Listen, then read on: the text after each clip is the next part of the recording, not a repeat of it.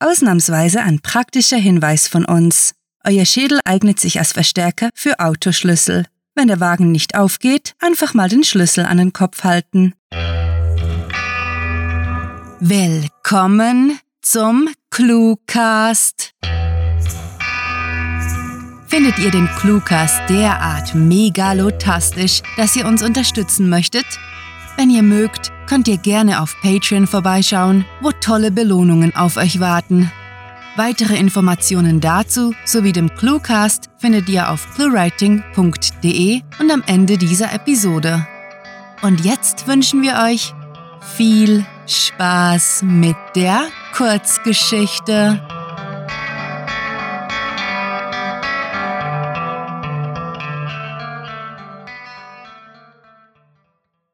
Der Ethos des H. Heinrich Häberli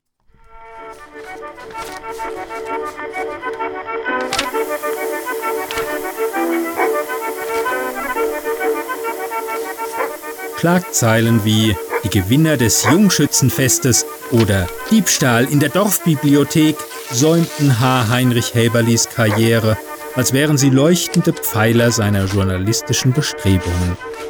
Man musste bloß die Metaebene dieser mondän erscheinenden Artikel beachten, was selbstverständlich kaum einer tat. Für die Neue Zürcher Zeitung hatte er als Jugendlicher schreiben wollen, Später begnügte er sich mit überschaubareren Zielen, wäre froh gewesen, für die Freiburger Nachrichten Lokalnews zu recherchieren. Naja, es kam, wie es eben kam, weshalb H. Heinrich Häberli seit bald 34 Jahren Chefredakteur, pardon, Chefredaktor des renommierten Gurmeler Boten war. Dieser belieferte die Einwohner des Dorfes Gurmels sowie die zur Gemeinde gehörenden Regionen Kleingurmels, Wallenbuch, Kortast, Montaschu, Diebisdorf und Buschelmuth einmal monatlich mit vitaler Berichterstattung. Meist mit Verzögerung sollte hier erwähnt werden, denn anders als eine waschechte Tages- oder Wochenzeitung handelte der Gurmeler Bote mit Nachrichten, die ihr Mindesthaltbarkeitsdatum fast immer überschritten hatten. Nicht erst nach dem Aufkommen der Personal Computer und des Internets war es schwierig geworden, die Bürger für Nebensächlichkeiten von vor drei Wochen zu begeistern. So kam es, dass der Gurmeler Bote trotz größten Anstrengungen seitens H. Heinrich Häberli von der Mediengruppe eingestampft wurde. Das war bereits vor elf Jahren geschehen. Allerdings weigerte sich der engagierte Chefredaktor bis heute, seinen Posten zu räumen. Also arbeitete er ohne Bezahlung und veröffentlichte, dank der Zuwendung eines dorfbekannten Unternehmers, den Gurmeler Boten weiterhin pünktlich jeden dritten Freitag des Monats. Schatz, flötete H. Henrietta Haberly, während sie mit einem runden Tablett in der Hand über die Schwelle aus der Küche schlenderte. Du musst was essen. Schau, ich hab dir ein belegtes Brötchen gemacht. Nicht Thunfisch. Und der Doktor meinte, du sollst etwas abnehmen. Sanft lächelnd schob sie einige ordentlich beschriftete Mäppchen beiseite und stellte das Mittagessen für ihren Ehemann auf dessen Schreibtischkante. H. Heinrich Häberli fand den neuen Dorfarzt unausstehlich. Und zwar nicht nur, weil der ihm ständig seine Korpulenz vorhielt, das hatte der Alte auch gemacht, sondern weil der Bursche unverschämt jung war und er sich im Untersuchungszimmer wie ein Greis vorkam. Ach, später, Rietti, murmelte der emsig schreibende Chefredaktor. Endlich war er an einer ganz gewaltigen Sache dran. An Essen war nicht zu denken. Oh, Heini, hast du weder Hunger noch Durst?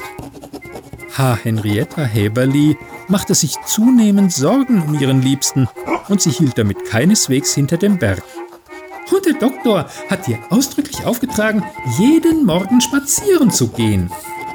Seit H. Hubert Häberli, ihr Sohn, im Rösli, dem hiesigen Wohnheim für Menschen mit einer psychischen Behinderung, lebte, glaubte die werte Gattin, ihren Mann bemuttern zu müssen, was diesem gehörig auf den Zeiger ging. Sie solle ihre Fürsorge besser dem Hund, einem uralten Rauhaardackel, aufdrängen, statt ihn zu nerven, hatte er ihr mal gesagt und es sogleich bereut. Ja, ja, mit H. Häberli war selten gut zu spaßen. Ein solcher Spruch handelte gut und gerne tagelanges Streiten ein. Das ist ungesund, Heini, den lieben langen Tag im Wohnzimmer über dem Schreibtisch zu brüten. Also wirklich. Herrgott Rietti, lass mich in Frieden.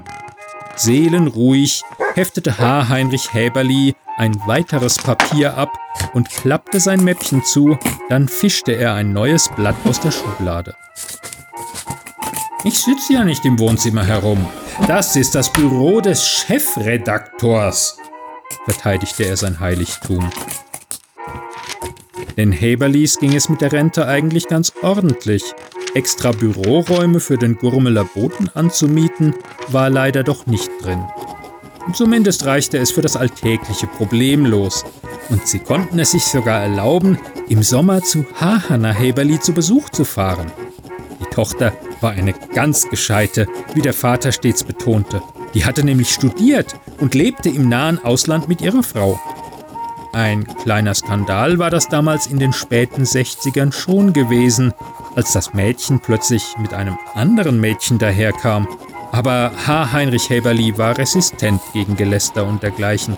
Schließlich war er Journalist und gab wenig auf Gewäsch.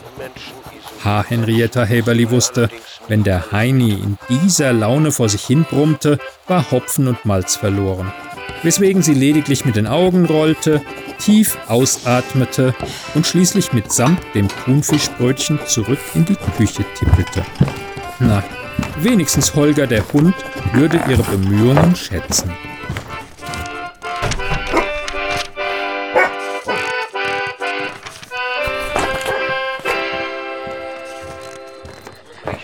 Nano, was? hakte H. Henrietta Häberli erstaunt über die lebhafte Manier ihres Ehemannes nach. Was ist das? Nanotubes, wiederholte er geschwind, schüttelte danach den Kopf, bevor er sich ereiferte. Das sind kleine Röhrchen oder so ähnlich. Ach, was weiß ich. Man muss nur wissen, dass sie eventuell gefährlich sein können. Krebserregend wie Asbest, Rietti. Die sind vielleicht krebserregend. Okay, das ist nicht gut. Ist das denn sicher? Wenn man sich schon lange kennt, lernt man irgendwann mit den Verrücktheiten des anderen umzugehen. Deswegen stand H. Henrietta Haberly einfach neben dem Schreibtisch sowie dem unüblichen Chaos darauf und hörte geduldig zu. Ob diese Nano-Dinger tatsächlich eine Gefahr werden könnten, interessierte sie sowieso nicht. Sie war ohnehin zu alt, um sich über die Zukunft Gedanken zu machen. Das werde ich herausfinden, erklärte er und wischte sich mit dem Hemdsärmel die Nase ab. Er war höchst erregt, geradezu frenetisch und wühlte hektisch in sämtlichen Schubladen seines Schreibtisches. Wo ist die Kiste mit den Batterien? blaffte er mehr sich selbst als seine Frau an. Ich brauche eine neue Knopfzelle für die schöne Uhr. Wenn ich Leander Löri konfrontiere, will ich adrett außer Leander Löri? unterbrach ihn H. Henrietta Heberli harsch. Der Leander Löri? Ohne innezuhalten, nickte der geriatrische Journalist, fand die gesuchte Kiste und begann sofort an seinem Chronometer zu werkeln. Ja, bist du wahnsinnig geworden? Jetzt wurde der Seniorin auch bang um die geistige Gesundheit ihres Gatten. Seine Idee, Leander Löri zu beschuldigen, vermeintlich krebserregendes Zeugs auf die Dorfbevölkerung loszulassen, war hirnverbrannt. Natürlich, ich habe ihn vorhin angerufen, bestätigte H. Heinrich Haberli, seine antike Uhr umschnallend. Wir treffen uns um halb eins im Löwen. Heini, lass das. Wenn du den Leander Löri wütend machst, ist es aus mit dem Gurmeler Boten. Egal, wie oft ihr Mann hervorhob, dass die Existenz seiner Zeitung alleinig seinem Einsatz, seinem Herzblut geschuldet war, so war beiden Eheleuten klar, der Gurmeler Bote wäre ohne die finanzielle Unterstützung Leander Löris ruckzuck weg von den lokalen Kioskständen. Da kam H. Heinrich Heberli zum Stillstand. Eine Weile starrte er auf den abgetretenen Teppich, Dann ließ er den Blick über sein heimisches Büro des Chefredaktors schweifen, seufzte und stellte fest, Mag sein, Rietti, mag sein. Traurigkeit zog über sein Gesicht. Es blieb still, bis H. Heinrich Häberli tief grunzte, in die Hände klatschte und nach seinem Mantel griff. Ich bin verpflichtet, jeder Spur zu folgen und meine eigenen Motive in den Hintergrund zu drängen. Ich bin Journalist, proklamierte er mit fester Stimme. Ich bin keiner dieser modernen Wackelwichte, die Recherche und Ethos für passé halten, sondern ein waschechter Journalist. Und als solcher bin ich bereit, mich im Namen der Wahrheit zu opfern. Damit machte sich H. Heinrich Häberli auf zum Treffen im Löwen. Die Tür fiel ins Schloss und indes plante H. Henrietta Häberli die nächste Thunfischmahlzeit.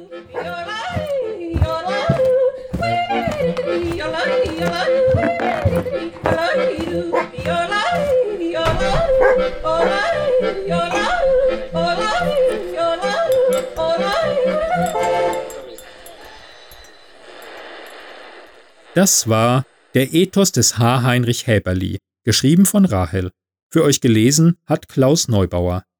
Diese Kurzgeschichte spielte am vorgegebenen Setting Büro des Chefredaktors und beinhaltete die Clues Nanotubes, Korpulenz, Metaebene, Durst und Knopfzelle. Obwohl sich diese Kurzgeschichte an einem realen Handlungsort abspielt, sind die Geschehnisse und die handelnden Personen frei erfunden.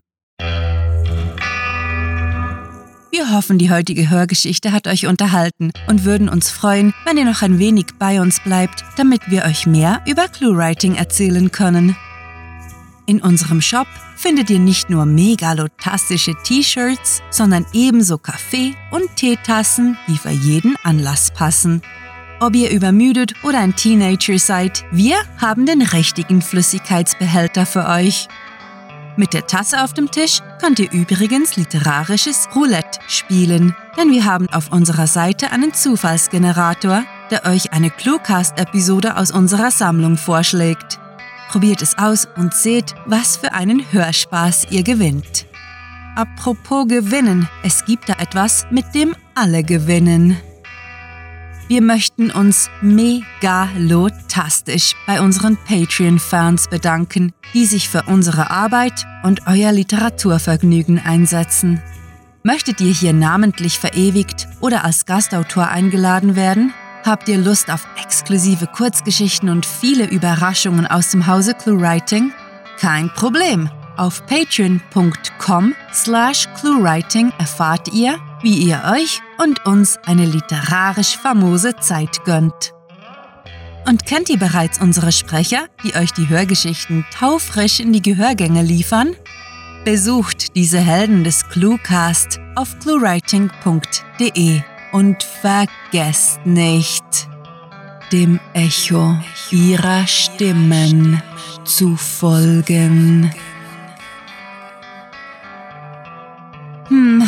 Diese Episode neigt sich dem Ende zu. Doch wir lassen euch nicht allein. Nein, wenn ihr uns auf Facebook liked und unseren Newsletter abonniert, sind wir immer für euch da. Ob auf eurer Wall oder in eurer Mailbox. Mit fantastiliardischem Dank fürs Zuhören und den besten Wünschen. Eure Cluecaster.